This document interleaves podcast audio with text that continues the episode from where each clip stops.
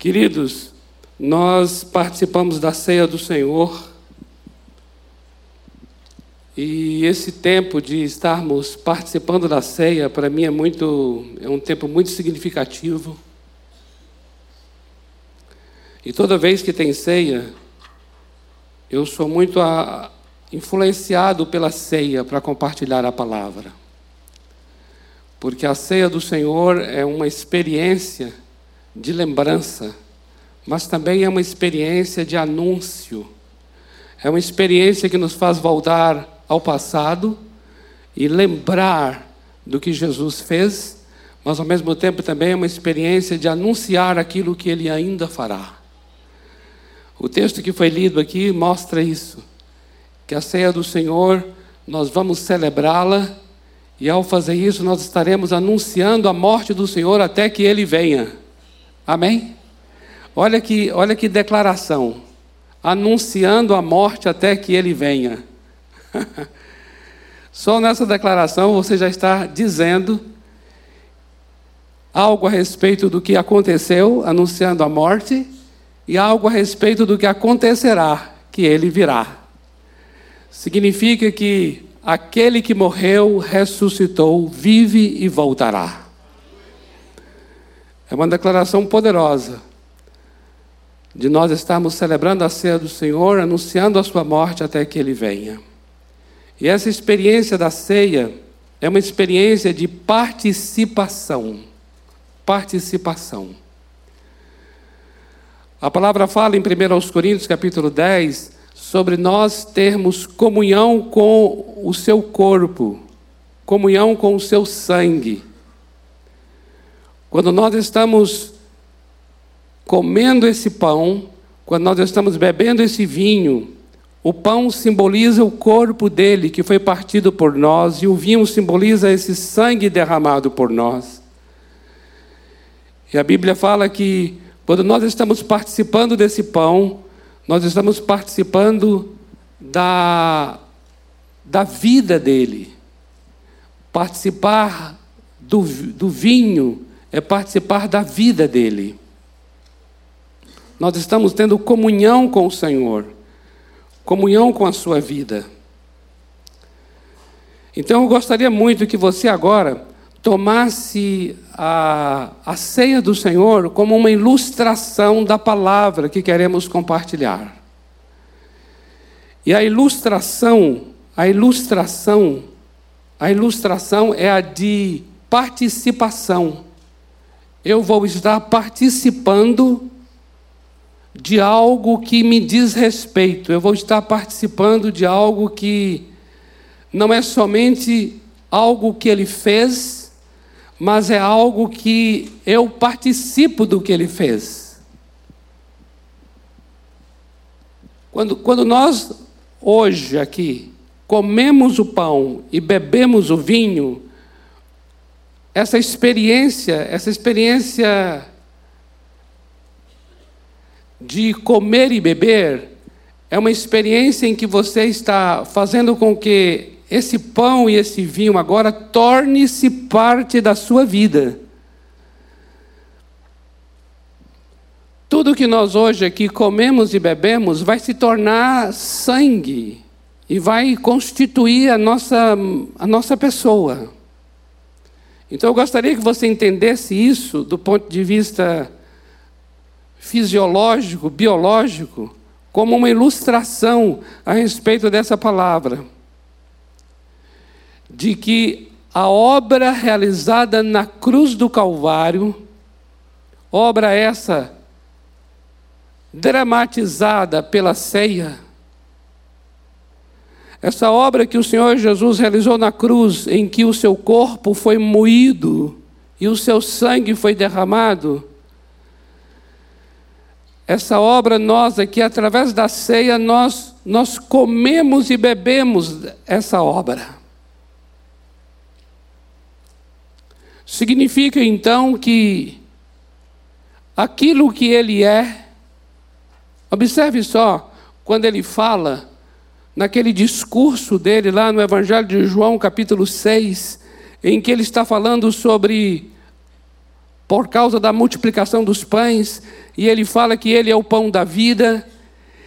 E, e mais adiante ele vai dizer assim: a minha carne é a verdadeira comida, o meu sangue é a verdadeira bebida. Veja que ele está falando desse momento nosso agora aqui da ceia. E aí diz assim: aquele que de mim se alimenta, por mim viverá. Olha essa frase, olha essa declaração, queridos. Aquele que de mim se alimenta, por mim viverá. Então, observa, nós nos alimentamos do Senhor Jesus e, portanto, nós vivemos do Senhor Jesus. Aquele que de mim se alimenta, por mim, por mim vai viver. Significa então que nós participamos do que ele realizou no Calvário. Nós não só participamos do pão e do vinho hoje à tarde. Isso aqui é apenas uma, uma imagem o que na verdade está sendo dito nessa imagem é: nós participamos do que ele fez. E eu gostaria de hoje aqui compartilhar com você algo bastante simples, mas bastante prático e significativo do quanto nós podemos participar dessa graça do Filho essa graça maravilhosa dele ter morrido por nós, essa graça maravilhosa dele ter é, ali, na cruz do Calvário, derramado sua vida. Nós podemos hoje, na nossa, na nossa, na nossa semana, nós podemos hoje, dentro da nossa casa, nós podemos hoje, nos nossos relacionamentos, nós podemos hoje vivenciar Vivenciar é experimentar, é ter uma experiência muito pessoal a respeito dessa obra que ele realizou. Observe agora, eu queria ler com vocês um texto que está em Filipenses, capítulo 2, do versículo 5 ao versículo 8. Por favor. Filipenses, capítulo 2, a carta de Paulo aos Filipenses, no capítulo 2, a partir do versículo 5 até o verso 8, olha o que diz: diz assim: Tende em vós o mesmo sentimento que houve também em Cristo Jesus. Pois ele, subsistindo em forma de Deus, não julgou como usurpação ser igual a Deus.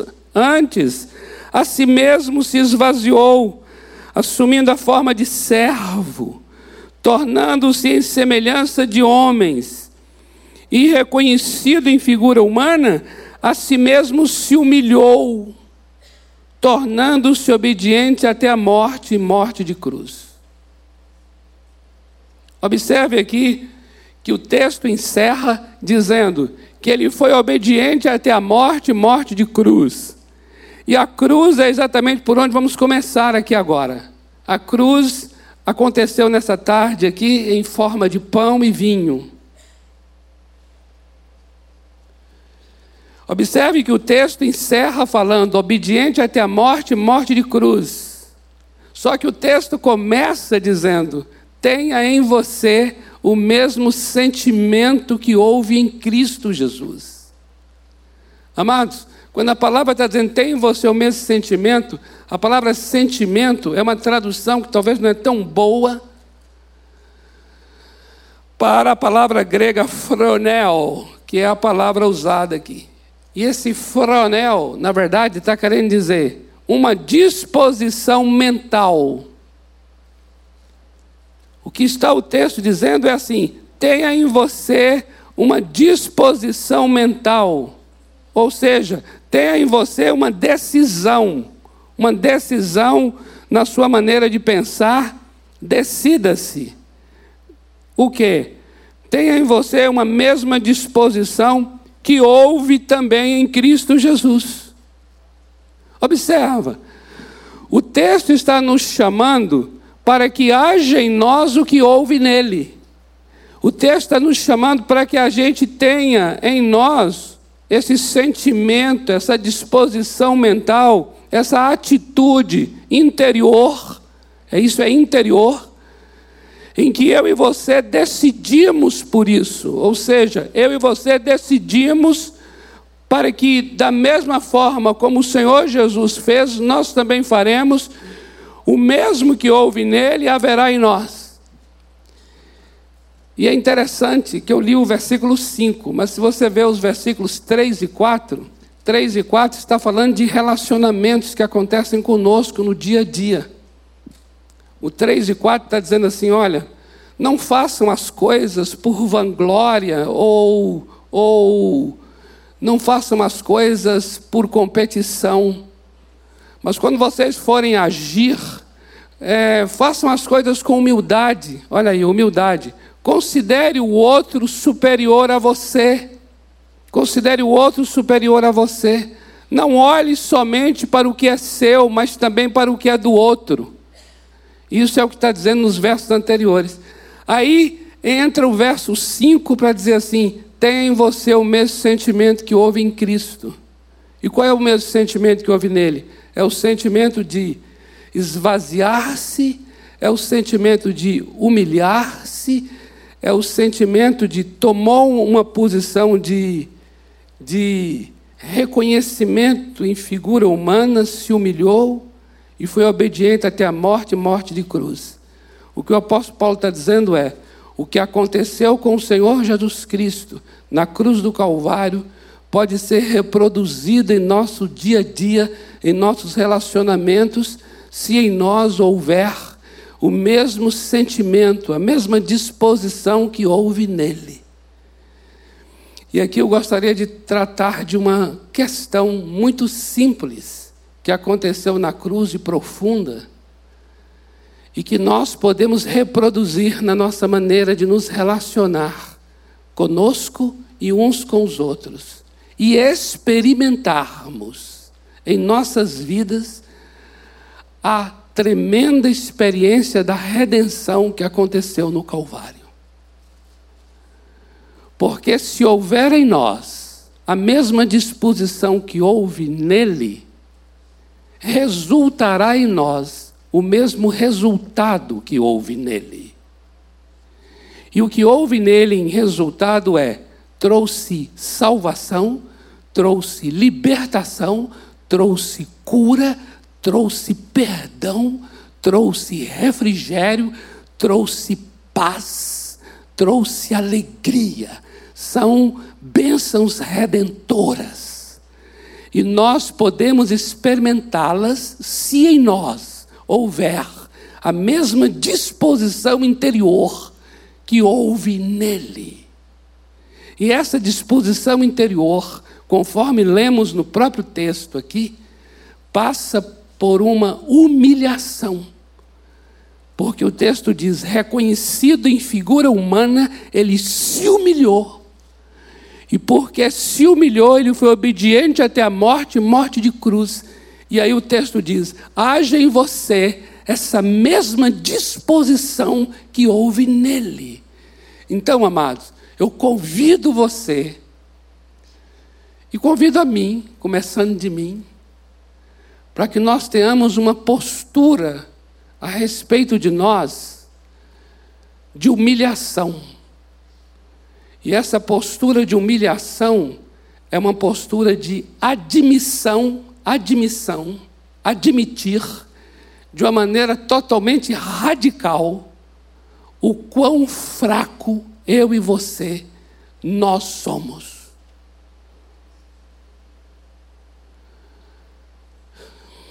A experiência do Calvário é uma experiência da fraqueza de Deus. E é por causa dessa fraqueza de Deus que nós estamos aqui comendo pão e vinho.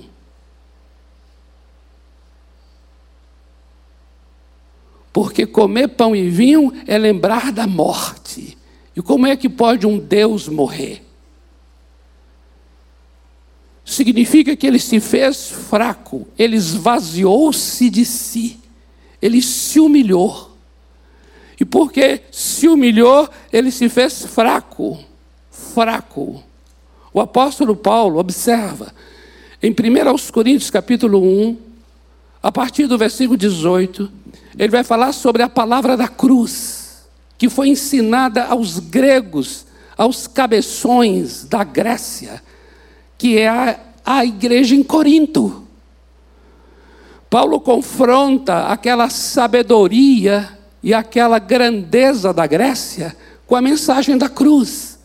E ele vai dizer ali: a mensagem da cruz é loucura, mas é a loucura de Deus. A mensagem da cruz é a fraqueza, a fraqueza de Deus. Mas o que é interessante é que essa mensagem da cruz, que é a fraqueza de Deus, se torna um modo de nós nos relacionarmos. O que a palavra está querendo mostrar é a experiência do Senhor Jesus Cristo na cruz do Calvário se tornará a nossa experiência. O mesmo sentimento que houve nele haja em nós. E se a experiência que houve nele é uma experiência de humilhar-se a si, é uma experiência de admissão de fraqueza, e foi isso que trouxe redenção, então o que haverá em nós será também a mesma experiência de humilhação, de admissão de fraqueza, e então também experimentaremos a redenção. Amém, amados? Queridos, observa, observa. Em 2 aos Coríntios, capítulo 12, tudo escrevendo para Corinto. É muito interessante isso. É um confronto ao espírito da cidade de Corinto. Em 2 aos Coríntios, capítulo 12, a partir do verso 9, versos 9 e 10, o apóstolo Paulo está vivendo uma experiência ali dramática, profunda, que eu e você não temos a mínima noção da grandeza da experiência, porque ele havia dito que foi arrebatado até o terceiro céu. Uma pessoa arrebatada até o terceiro céu de tal maneira que ele não pode nem compartilhar o que viu, e ele chama de o que ele viu de coisas inefáveis, coisas que não têm tradução em qualquer idioma que possa compartilhar o que ele viu nesse lugar chamado paraíso. E ele corria o grande risco de se ensoberbecer, ficar com a empáfia, soberbo por tamanha e grande experiência que havia tido. Para que ele não se ensoberbecesse, Deus envia um mensageiro do diabo que vai esbofeteá-lo. Isso é humilhante. Vai esbofeteá-lo, isso é humilhante. Um homem que foi arrebatado até o terceiro céu será agora esbofeteado por Satanás com um espinho na carne que Deus não arranca, mesmo ele clamando três vezes. Mas aqui ele será conduzido para uma experiência que, na, nas palavras deles, será uma experiência mais profunda do que ser arrebatado até o terceiro céu. E essa é a experiência que diz respeito a nós. Talvez eu e você não se identifique com ele em ser arrebatado até o terceiro céu. Eu não fui nem no primeiro.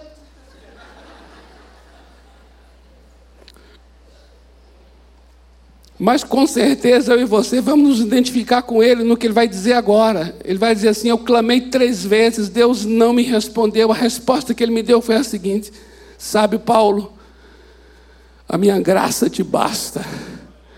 O meu poder se aperfeiçoa na sua fraqueza. Depois que ele ouviu essa resposta, ele falou assim: a partir de agora eu vou ressignificar a minha vida. A partir de agora eu vou me gloriar nas minhas fraquezas. E ele, agora, e ele, e ele, dá ali, ele, ele coloca ali as fraquezas. Ele fala assim: eu vou me gloriar nas minhas necessidades, nas necessidades. Eu vou, eu vou gloriar nas, nas perseguições. Eu vou, eu vou gloriar nas angústias. O que quer dizer isso, amados? Queridos, eu confesso a você que eu lia isso e não conseguia entender como é que alguém se gloria na angústia. Como é que alguém pode se gloriar, ter orgulho da necessidade. Mas observa, o que uma necessidade produz em nós, a necessidade produz em nós, a necessidade fala a nós, a necessidade expõe a nossa mais profunda fraqueza.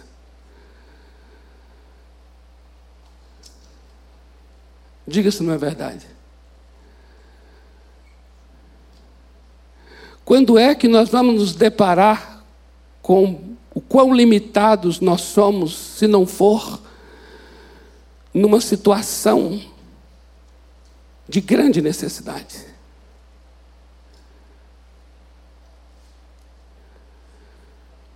Queridos, é tão interessante que o autor ah, de Eclesiastes, ele fala assim: é melhor ir numa casa que tem luto do que ir numa casa que tem festa.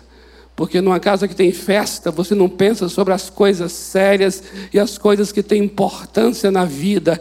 Mas quando você vai numa casa que tem luto, você começa a realmente alinhar, a corrigir seu rumo e os seus passos.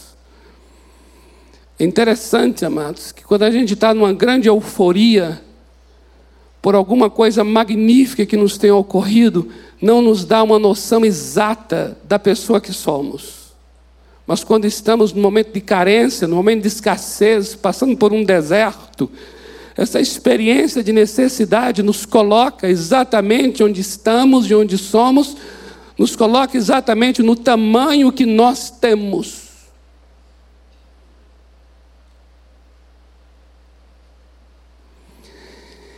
E aí o apóstolo Paulo ele começou a compreender que a necessidade produzia isso, que a angústia produzia isso, que a perseguição conduzia a isso. Ou seja, essas coisas que são aparentemente desagradáveis, desconfortáveis, essas coisas estavam chamando a vida dele para se colocar num lugar devido. Um lugar devido, e que lugar é esse? É um lugar de fragilidade, é um lugar de vulnerabilidade, é um lugar de precariedade. Esse lugar é um lugar em que o Senhor estava dizendo: olha, você vai arrebatado ao terceiro céu pela graça sobre a tua vida. Você é apóstolo aos gentios pela graça sobre a tua vida. Você ora pelo enfermo, ele é sarado, pelas tuas mãos eu opero milagre, ressuscito mortos, mas isso é a graça de Deus em tua vida. Porque nenhuma dessas coisas maravilhosas dará a você o realmente o verdadeiro tamanho que você tem. Mas o tamanho que você tem de uma pessoa que é precária, isso se dará quando você enfrentar uma necessidade, um momento de angústia. Você tem que conciliar a glória com a vergonha. Você tem que caminhar junto com essas coisas para poder falar assim: Senhor, é só pela tua graça mesmo, porque essa necessidade, essa perseguição está me colocando exatamente onde eu tenho que estar. E onde eu tenho que estar é admitir o meu limite, é admitir que de fato há uma precariedade. Amados, nós somos pessoas cada vez mais e ainda nesses dias que vivemos, nesse século que vivemos, a gente procura cada vez mais encobrir, encobrir as nossas mais profundas necessidades, precariedades.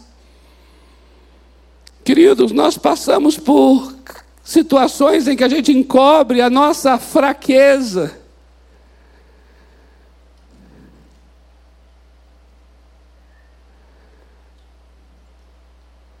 Tem uma experiência tão profunda na Bíblia que ela é extremamente curiosa, que me deixa assim, curioso mesmo, que está lá em 2 aos Coríntios, no capítulo 3, a partir do versículo 12. E essa experiência, o apóstolo Paulo diz assim: olha só, no verso 13 ele diz assim: olha, nós não somos como Moisés o apóstolo Paulo está falando da glória de Deus, que é a glória do Espírito Santo, que é muito maior do que a glória que veio através da lei.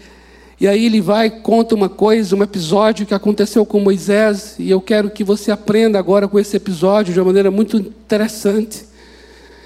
O apóstolo Paulo diz assim: Nós não somos como Moisés, que colocava um véu no rosto porque a glória que brilhava no rosto dele era uma glória que ia embora, que desvanecia, que sumia, que desaparecia. E Moisés não queria que o povo soubesse que a glória ia embora, por isso colocava no seu rosto um véu, para que as pessoas não soubessem que a glória era passageira.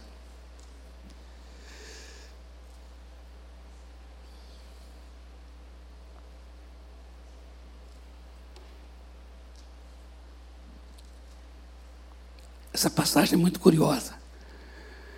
Porque nos versículos seguintes vai dizer assim: por causa disso, porque ele colocava um véu no rosto para que o povo não soubesse que a glória ia embora, por causa disso, toda vez que alguém está lendo a Torá, lendo o livro que Moisés escreveu, Existe um véu também agora, só que é dentro do coração dessas pessoas para que elas não encontrem a verdade.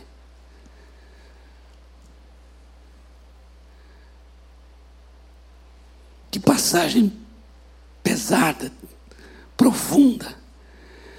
Está dizendo assim: Moisés não foi totalmente honesto, verdadeiro ele escondeu do povo de que aquela glória ia embora, aquela coisa era fugidia. Porque ele não admitiu que a condição ali era precária mesmo, era uma glória para aquele momento, aquela glória não era para ficar para sempre mesmo. Para aquele momento era uma glória efêmera. E qual é o problema de você, na hora, tirar o véu e falar: olha aqui, gente, brilhou, mas agora não brilha mais. Mas eu não estou censurando Moisés, porque eu, nós, amados, colocamos os véus em cima de uma série de coisas, nós tapamos, encobrimos um bocado de coisa, por quê? Porque não queremos que as pessoas saibam que, é, que, que somos fracos, que estamos indo embora, que a coisa é precária. Não queremos que saibam, a gente esconde, esconde das pessoas Quanto mais talvez a gente sobe no púlpito, mais a gente esconde por causa da função, do cargo, da posição que tem. Nós crentes, né? A gente crente em relação àqueles que não são, a gente tem um ambiente muito mais propício para a hipocrisia do que aqueles que não estão dentro desse ambiente porque já é exigido de nós uma conduta que muitas vezes nós não temos, é exigido de nós um sentimento que talvez a gente não tenha naquela hora, é exigido de nós uma postura que talvez a gente não tenha, é exigido de nós um comportamento, uma maneira de pensar que talvez a gente não tenha naquela hora. Muitas vezes eu e você conversamos com uma pessoa que não é nem cristã, e aquela pessoa se mostra mais cristã do que eu e você. E naquela hora a gente coloca o véu para que ninguém saiba que a gente não está tendo aquilo que se espera que a gente tenha. E aí é que nós entramos nesse processo horroroso da hipocrisia, que é colocar a máscara e o fingir, disfarçar fazer com que o outro continue achando aquilo que não é, deixar que o outro pense aquilo que não está sendo. E isso faz com que eu e você sofra, isso faz com que eu e você não experimente a redenção, isso faz com que eu e você não experimente a graça do Calvário, porque a cruz do Calvário é para gente fraca. A cruz do Calvário é para gente que chegou para admitir a fraqueza, para dizer assim: sim, Senhor, ser propício a mim, eu sou pecador. Ser propício a mim, sou pecador. O fariseu vai orar lá em Lucas 18, e ele ora confiando em si, ele ora de si para si, ele ora de si para si. Essa pessoa não vai experimentar nunca a graça do Calvário, porque a cruz não foi feita para gente com empáfia, a cruz não é para essa gente soberba, a cruz é para aquele que não tem nem coragem de levantar os olhos ao céu, para dizer: Deus, ser propício a mim, pecador. Você chega e grita, você chega e fala: preciso de ajuda. Tem coisa mais linda do que você chegar e dizer: preciso de ajuda. Esse clamor é redentivo. Esse clamor vai produzir paz, alegria. Tem coisa mais linda do que você chegar e falar assim: olha, eu reconheço, eu reconheço, eu admito, me perdoe.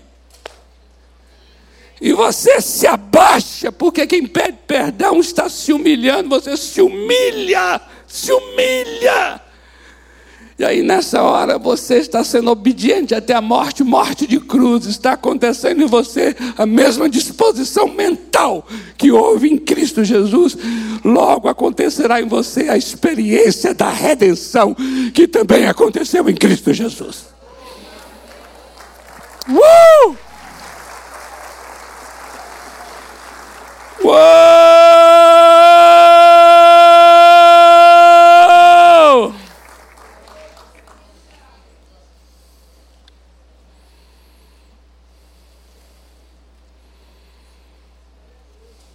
Glória a Deus. Glória a Deus. Oh, meu Deus! Amados, desde o jardim do Éden, no capítulo 3 de Gênesis, desde ali, a gente está escondendo a nossa nudez, porque tem vergonha dela. De todas as formas e maneiras, estamos cozendo os mais sofisticadas, as mais sofisticadas folhas de figueira, ou seja lá de que, que planta for, para poder cobrir, por quê? Porque antes estávamos nus e não nos envergonhávamos. Agora ouvimos a voz de Deus, temos medo, porque estamos nus. E esse medo nos leva a cobrir.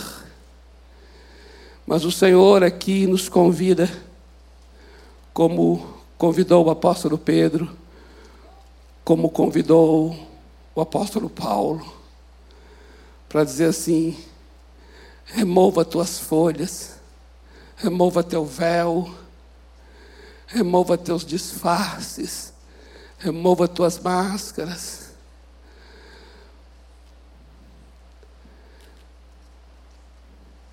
Não tem nada mais libertador do que assumir as coisas como elas são.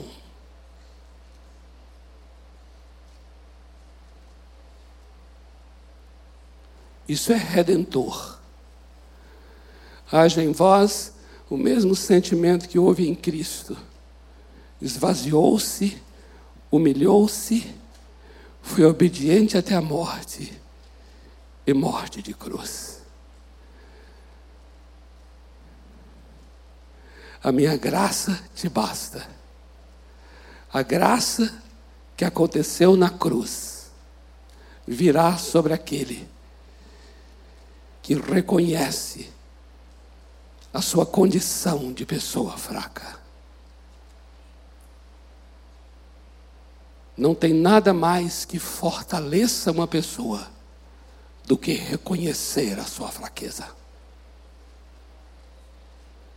Por isso é que o apóstolo declara: quando estou fraco, é que sou forte. Uma coisa é o que estou, outra coisa é o que sou.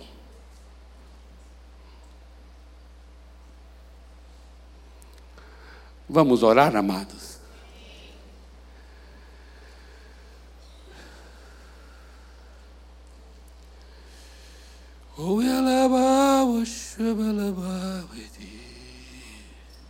Eu pedi aos amados aqui para cantar um cântico, mas agora eu estou achando o cântico assim. Seria bom só, acho que um teclado aqui agora do nosso amado aqui. Sabe aquele cântico assim? Quando olhar, como é que é? Dê-me um coração igual ao teu. Se tu olhares, Senhor, dá ré aí, dá ré. Eu quero que ele dê ré para ele sumir daqui, entendeu? Aí eu peço, dá ré. Dá ré. Aí ele dá ré. Não, não, dá ré, dá ré. E aí ele vai embora, porque ele deu ré. Oh Senhor.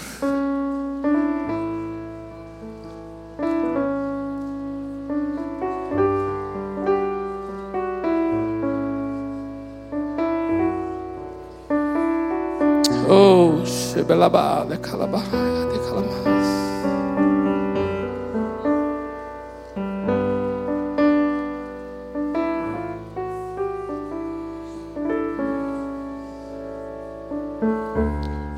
olhares, Senhor,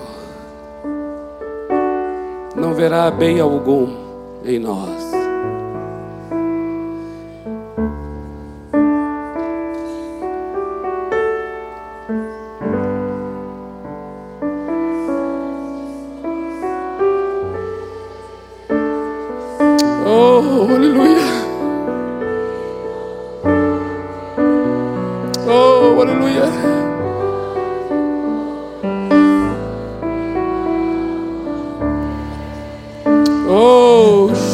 Shebelabalabá.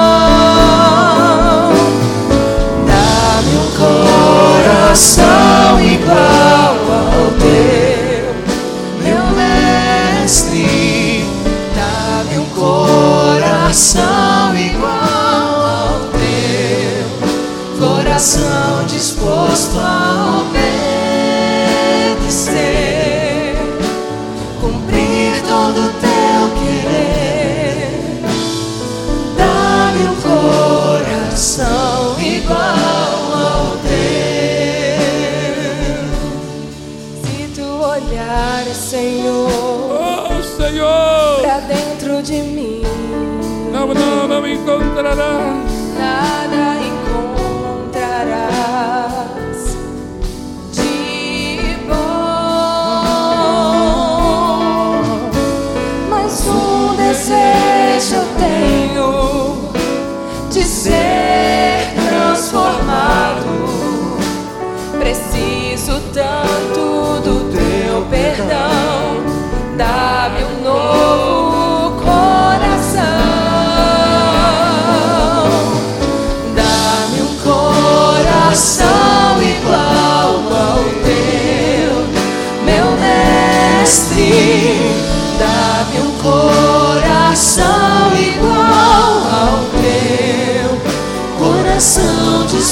Disposto a obedecer,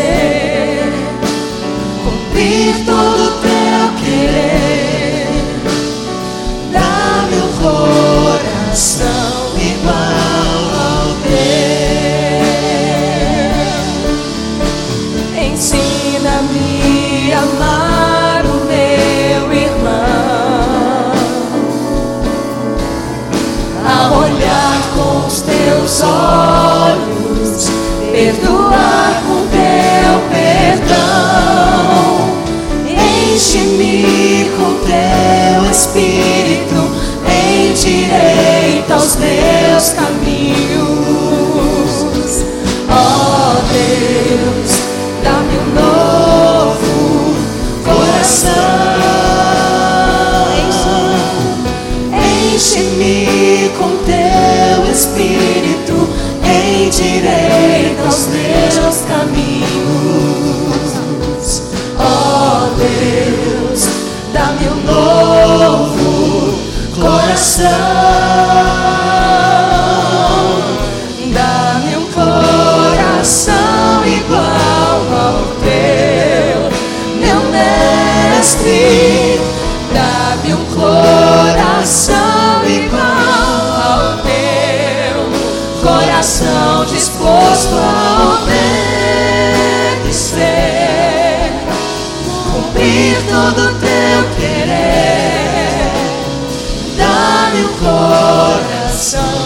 Ao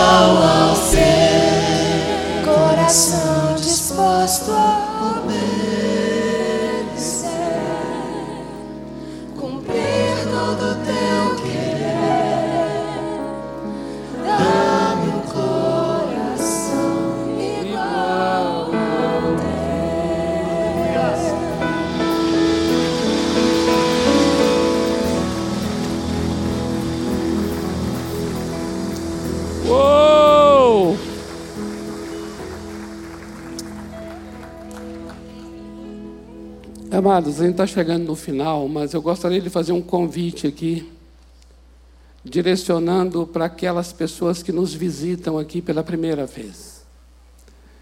Eu não sei se você que nos visita já teve essa experiência linda de entregar teu coração ao Senhor Jesus. Essa experiência de chegar e dizer assim: Eu reconheço, eu preciso de um Salvador. Eu falei da oração do fariseu e do publicano. O fariseu orou com muita autoconfiança. Era alguém que dificilmente ele iria experimentar a graça. Mas o publicano, ele ele assumiu que ele era pecador. A sua condição de pessoa que precisava de Deus. E ele falou: Eu preciso de Deus. Eu preciso do que Jesus fez na cruz. Quando ele disse assim: Ser propício a mim, ele estava dizendo: Eu preciso do que Jesus Cristo fez na cruz. E quando nós reconhecemos a nossa necessidade de Deus, é nessa hora que a graça dele vem, porque o poder dele se aperfeiçoa na nossa fraqueza.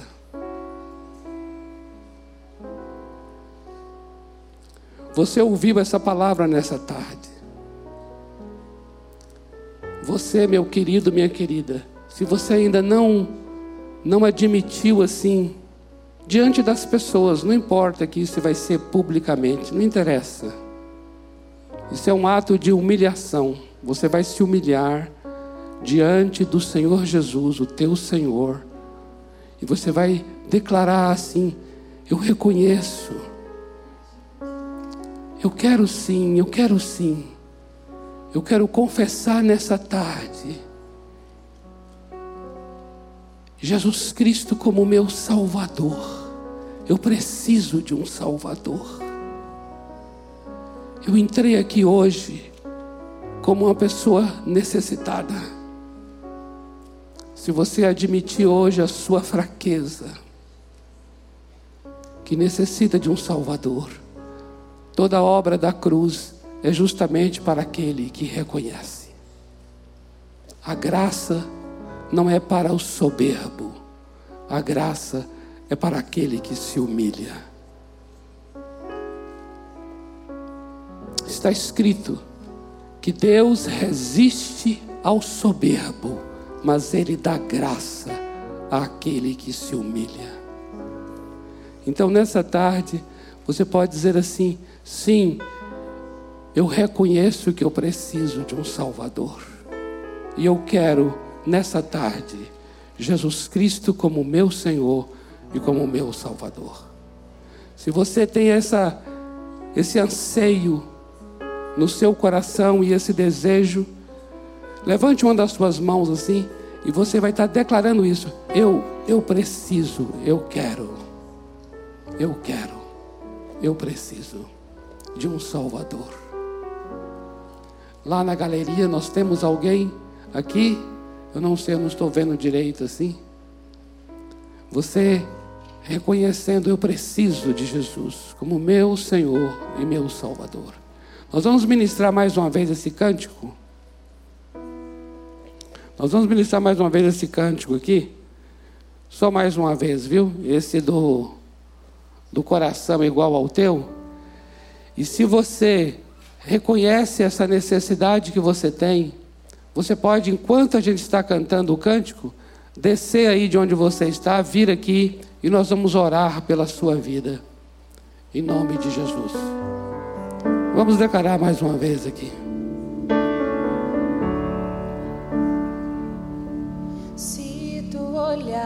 Senhor, para dentro de mim, nada encontrará Pode vir, pode vir. Oh, aleluia!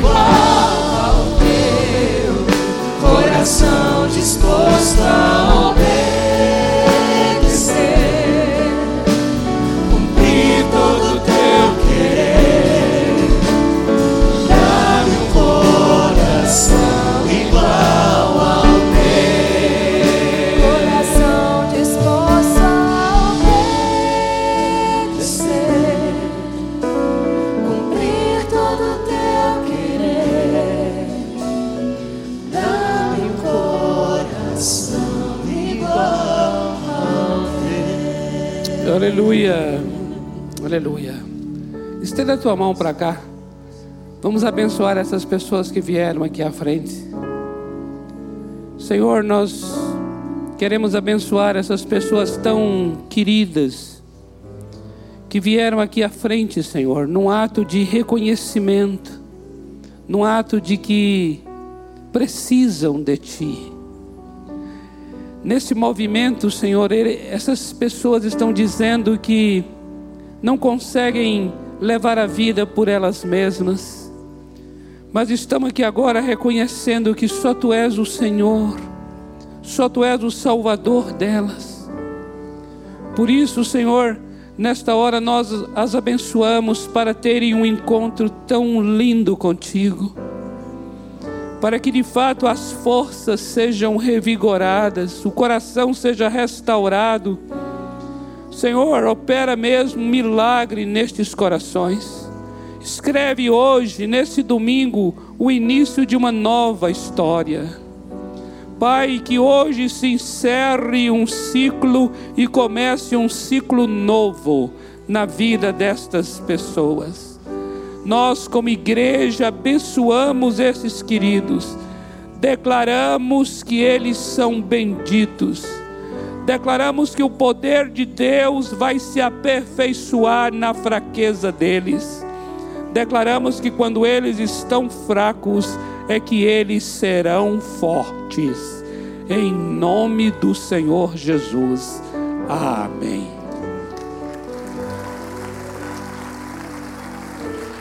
Amém. Amém. Por favor, amados, olha, vocês que vieram aqui, acompanha aqui esse lindo casal maravilhoso. Olha ó. Por favor. Vai receber uma lembrança aqui, olha. Acompanha, é, acompanha ali nossos amados. Glória a Deus. Que lindo. Que lindo. Louvado seja o Senhor. Aleluia. Amém, amados. Eu sei que a gente já passou um pouco aqui do tempo. Isso atrapalha a logística aqui, mas. Senhor, eu quero te dar graças pela vida de cada pessoa neste lugar. cada família. Eu oro por uma semana da graça, maravilhosa graça do Senhor na vida dos teus filhos. Essa graça, essa graça do Calvário, Senhor, aconteça em cada coração. Senhor, nós comemos pão e bebemos vinho nessa noite. Eu oro para que essa palavra também venha fazer parte da vida de cada um dos teus filhos. Uma semana em que cada um não tenha dificuldade, não tenha dificuldade de assumir a sua fraqueza e buscar no Senhor toda força, toda graça. Senhor, eu oro por uma semana redentora, uma semana em que as bênçãos da redenção aconteçam em cada coração, em cada casa. Uma semana em que o mesmo sentimento que houve em Jesus haja, haja, haja nesta igreja. Uma semana bendita para o louvor da tua glória, em nome do Senhor Jesus Cristo. Amém. Amém, amados. Glória a Deus. Glória a Deus. Dá um abraço aí nessa pessoa próxima de você. Aleluia.